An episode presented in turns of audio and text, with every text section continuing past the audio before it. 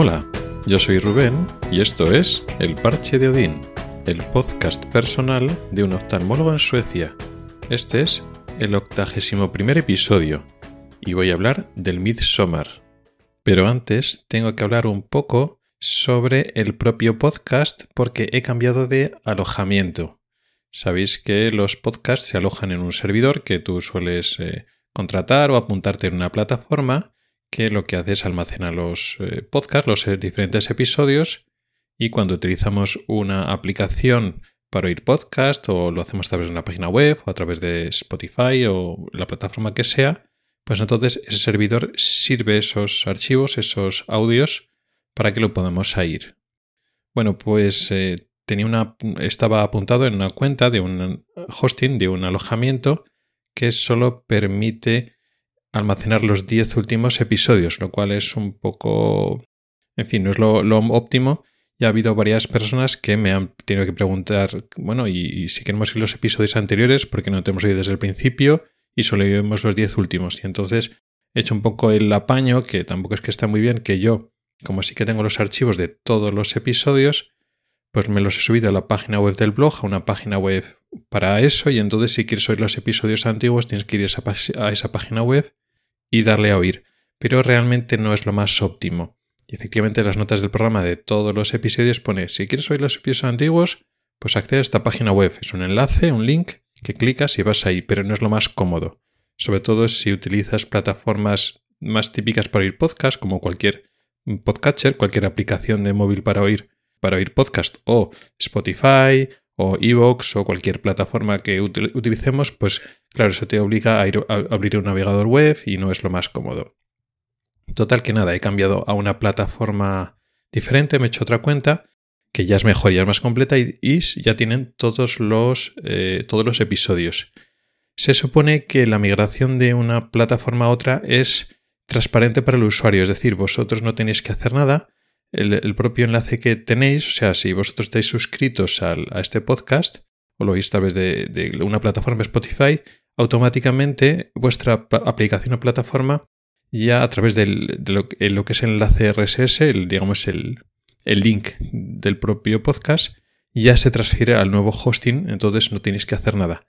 Pero todos los episodios antiguos, que ahora los tenéis, eh, ya podéis acceder, no a los últimos, sino todos los episodios antiguos, por orden de, de, fechas, el problema es que aparecen como nuevos. Entonces, y si habéis accedido vosotros, depende de qué aplicación o qué plataforma utilicéis, en vez de tener el episodio este como el único episodio nuevo, habéis tenido, pues yo que sé, 70 episodios nuevos o una cosa así.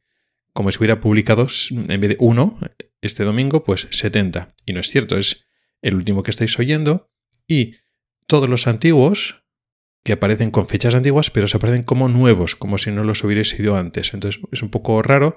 Lo único que tenéis que hacer es darlos todos como leídos y ya está, o archivados, eh, depende de qué aplicación tengáis, pues le dais a todos como que ya estás oídos y entonces ya os desaparece como nuevos y así no aparece como que, que tenéis muchos por, por oír, sino simplemente este último. Siento las molestias, pero espero que con esta nueva manera lo tenéis todo más fácil porque cuando entráis en el podcast tenéis todos los históricos del podcast. Y si alguien lo quiere oír de nuevo, pues no tiene que ir a un enlace web y a oírlos en una página web que la vez que es mucho más incómodo. Si tenéis algún problema o si hay algún inconveniente, me escribís pues por, por Twitter o a mi correo electrónico y lo intentamos solucionar, pero creo que va a funcionar bien. Lo único es eso, que parece que tenéis muchos nuevos que están sin oír eh, recién publicados, pero si fijáis la fecha son las fechas antiguas y entonces tenéis todos los episodios antiguos. Antes de entrar en el tema principal, tengo que hablar otra vez de la vacuna de la garrapata. Como ya expliqué en episodios anteriores, hace mes, casi dos meses me puse la vacuna de la garrapata, de la eh, encefalitis asociada a la, a la garrapata.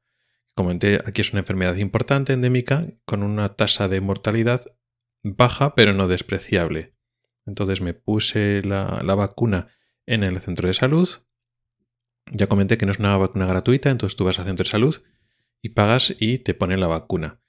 Y nos planteamos, bueno, pues para la segunda y la tercera dosis, si existe la posibilidad de comprarla en la farmacia y ponerlosla nosotros en casa.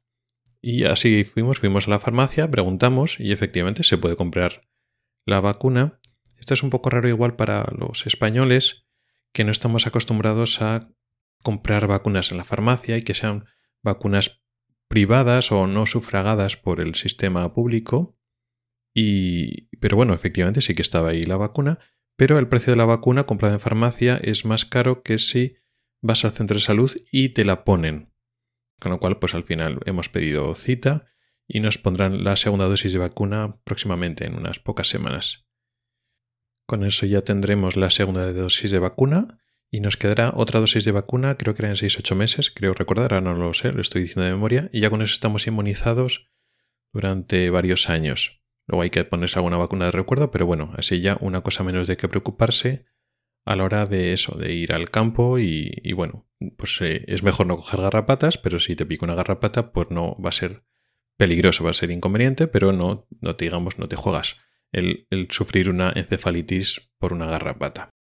Entonces, ya dejando ese tema aparte, hoy quería hablar del Midsommar, que es una fiesta popular muy importante en Suecia, igual la más importante o una de las tres más importantes. Digamos que las tres fiestas más importantes de Suecia posiblemente sean la Navidad, la Pascua, la Semana Santa y esta de Midsommar. Y la de Midsommar es más especial porque, bueno, Semana Santa y Pascua es, bueno, conocida y que decir casi todas las eh, los países europeos y occidentales pues tienen la, la, cultura o la tradición de pasar las Navidades y pasar la Pascua, la Semana Santa, cada uno con sus cosas particulares, pero bueno, nada especial. Sin embargo, Midsommar llama más la atención porque es igual más típico de Escandinavia, de Suecia en general, en particular, y de Escandinavia, de este norte de Europa en general. No es que no exista nada parecido en otros países, en otras culturas. En España, el, este fiesta de Midsommar corresponde a la noche de San Juan, la noche más corta del, del año. Lo que pasa es que, digamos, en la tradición sueca tiene mucha más importancia que en España y se celebra de otra forma diferente. Y lo curioso es que es una fiesta, digamos, totalmente pagana, no tiene, digamos, las connotaciones religiosas de la Pascua y la Navidad. Y es como una fiesta totalmente pagana que se ha perdurado bastante en el tiempo, con poca influencia del catolicismo y posteriormente del protestantismo, que sí que hubo en Suecia, pero digamos que no afectó tanto, pues como en España, que también había fiestas, digamos, paganas, pero enseguida, luego después, la, cultura cristiana, la cultura católica, puso sus propias fiestas sobre esas fiestas paganas, con lo cual ahora ya es más difícil separarlo, ¿no? Digamos que sí, que igual en la tradición pre-cristiana celta que podía existir en España, la fiesta de esa de, de, digamos, de la noche más corta del año, de Beltanes, si lo queremos ver así, pues ya no existe como tal. Habrá gente que irá a recuperar esas tradiciones celtas perdidas, pero realmente en España eso desapareció y era la noche de San Juan, con las hogueras y todo eso, pero que pueden tener reminiscencias paganas, pero ya es la noche de San Juan. Mientras que aquí la tradición del Midsommar se ha mantenido bastante pura, lejos de influencias cristianas. Quería reemplar un poquito del Midsommar, aunque tampoco sea un experto, y curiosamente sí, el año pasado sí que pasamos el Midsommar en Suecia y, digamos, participamos de, lo que se hace aquí, pero este año no, este año hemos aprovechado este Midsommar para coger vacaciones, aprovechar ese día de fiesta y así tener más días de vacaciones y poder irnos fuera, con lo cual este año no hemos celebrado Midsommar, pero es una celebración importante donde pues, los suecos aprovechan para juntarse la familia, los amigos, unas comidas especiales. Ahí en ese sentido es más importante que en España, quizá porque en España hay otro tipo de, de, fiestas igual más importantes de comida y reuniones familiares, pero aquí en Suecia no hay tantas fiestas, son tantas tradiciones, entonces Midsommar es una de las tres más importantes y tiene su importancia. Aparte del hecho de juntarse con los amigos, la familia, comer en plan bien, pues es muy tradicional, pues eso, eh, juntarse es una fiesta muy relacionada con la naturaleza y pues lo de las coronas de, de flores y lo de juntarse y cantar canciones tradicionales y bailar alrededor de una especie de palo adornado con, flores y tal. No soy, ya digo, un experto. El año pasado sí que lo vivía en, en, directo, estuve participando y viendo cómo funcionaba ese tema. entendía regulero, todo hay que decirlo, las canciones y las danzas lo seguía, pero tampoco es que lo participara o entendía como, como un sueco. Pero hay mucha información acerca del Midsommar, digamos, eh, por internet. Tampoco aquí me voy a extender. Sí que voy a explicar algunas particularidades que me llaman la atención. Midsommar significa literalmente el mitad del verano. Mid de medio, mitad, y Somar que es verano. Pero no es cierto. Esta fiesta no está en mitad del verano, está a comienzos del verano. Sería justo al contrario, marca día arriba, día abajo el comienzo del verano y no está a mitad del verano. Sin embargo, y por darle un poco, buscar una causa, una justificación, sí que es una fiesta que estaría más o menos en mitad de año. Eh, digamos, el solsticio de verano es donde es Midsommar, y sí, pero es el comienzo del verano. Pero sí que es cierto que aquí el verano, eh, ya el verano, por supuesto, en Suecia, pues como en todos los lugares del mundo, está, tiene una definición de estación que es igual en todos los sitios y comienza en torno a Midsommar y bueno, hasta septiembre, etc. Pero sí que es cierto que a nivel climático, el concepto de buen tiempo o mal tiempo, aquí en Suecia, por lo menos en la zona donde vivo, varía un poco con respecto a España. En España, pues sí, en el solsticio de verano, en la noche de San Juan, pues empieza a hacer bueno. Eh, en primavera ya, ya estamos al final de la primavera, en primavera hace bueno, pero empieza a hacer más calor, pues sí, a mediados, finales de junio empieza a hacer calor, pero después en julio hace más calor y en agosto hace aún más calor y luego ya en septiembre menos. entonces sí, el comienzo del verano establece el comienzo de la estación más calurosa y efectivamente desde la primavera del verano poco a poco va haciendo más calor y va mejorando el tiempo, si lo queremos llamar mejorar el tiempo en el sentido de que hace más calor. Aquí en Suecia, o por lo menos donde vivo, no funciona exactamente así. No es que en agosto haga más calor que en julio, por ejemplo. Allá a finales de agosto, a mediados finales de agosto, ya empieza a hacer peor tiempo y ya en septiembre estamos, aunque a comienzos de septiembre todavía es verano, conceptualmente ya es como si fuera ya otoño.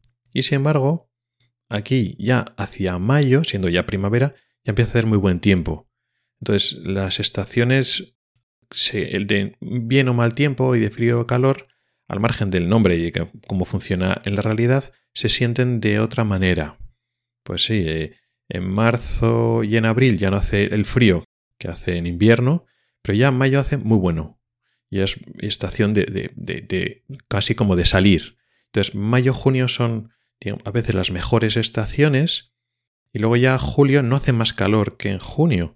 Y ya julio bien todavía, pero es que ya en agosto va a empezar a hacer frío. Ya en agosto nos acercamos al otoño. Entonces conceptualmente sí que es cierto que Midsommar, a pesar de que en la teoría es el comienzo del verano, digamos está más o menos la mitad de la estación buena, la estación de buen tiempo.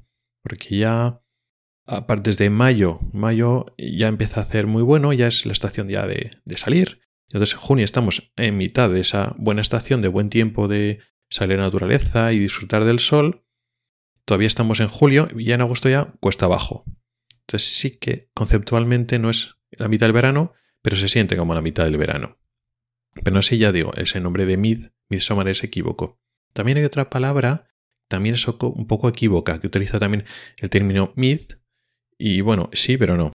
Que es la palabra sueca midag, que significa mediodía, que significa eso, exactamente la mitad del día.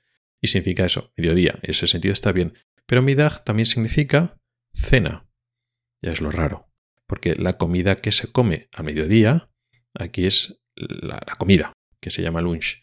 Y se come exactamente al mediodía. A las 12, 12 y media, 11 y media, no es como en España, que la hora de la comida es 2, 3 de la tarde que eso ya es por la tarde, teóricamente. A nosotros le llamamos mediodía, es por la tarde. Aquí comen efectivamente el mediodía. Entonces la comida del mediodía se llama de otra manera, se llama lunch, pero la cena tiene, es la misma palabra que se utiliza para el mediodía. No se equivocan porque el, contexto lo, lo, aclara. Pero no tengo ni idea de dónde viene. O sea, cómo se ha cogido ese concepto de, cena y se ha utilizado la palabra que etimológicamente está claro que viene de mediodía. Y sí, aquí los suecos y los escandinavos en general, y en general también en el centro de Europa, eh, cenan bastante antes que en España, pero no tan pronto como para confundirlo con el mediodía, porque además en el mediodía tienen su, comida normal.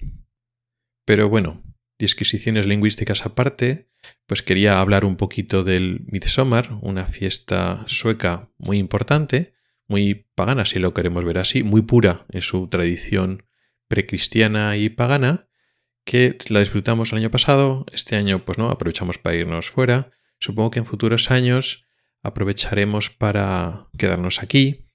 La verdad es que es una buena estrategia aprovechar los meses de verano, Midsommar y estos, este tiempo de alrededor para quedarse en Suecia, porque aquí el clima es muy templado, pero hace sol y se está muy a gusto aquí, sin pasar el calor que se pasa en los países del sur de Europa como en España. Y podemos aprovechar para coger de, de verano de vacaciones de. no de verano, si al contrario. Irnos en invierno y coger las vacaciones. Y así, pues cuando aquí hace. está muy oscuro y hace mucho frío, pues hacemos una pausa y entonces te vas a un país del sur que está. los veranos son mucho más templados y hay más luz. Entonces supongo que eso lo haremos en futuros años y entonces el Midsommar lo pasaremos aquí. Y ahora, pues bueno, que estamos un poco más integrados en la cultura sueca, que tenemos un sueco más fluido, pues bueno, pues aprovecharemos y disfrutaremos de las bondades del, del. Y eso es todo lo que quería contaros. Gracias por el tiempo que has dedicado a escucharme. Puedes contactar conmigo por correo electrónico en elparchedodin.com, por Twitter o en el grupo de Telegram. Nos oímos la próxima semana. Hasta el próximo episodio.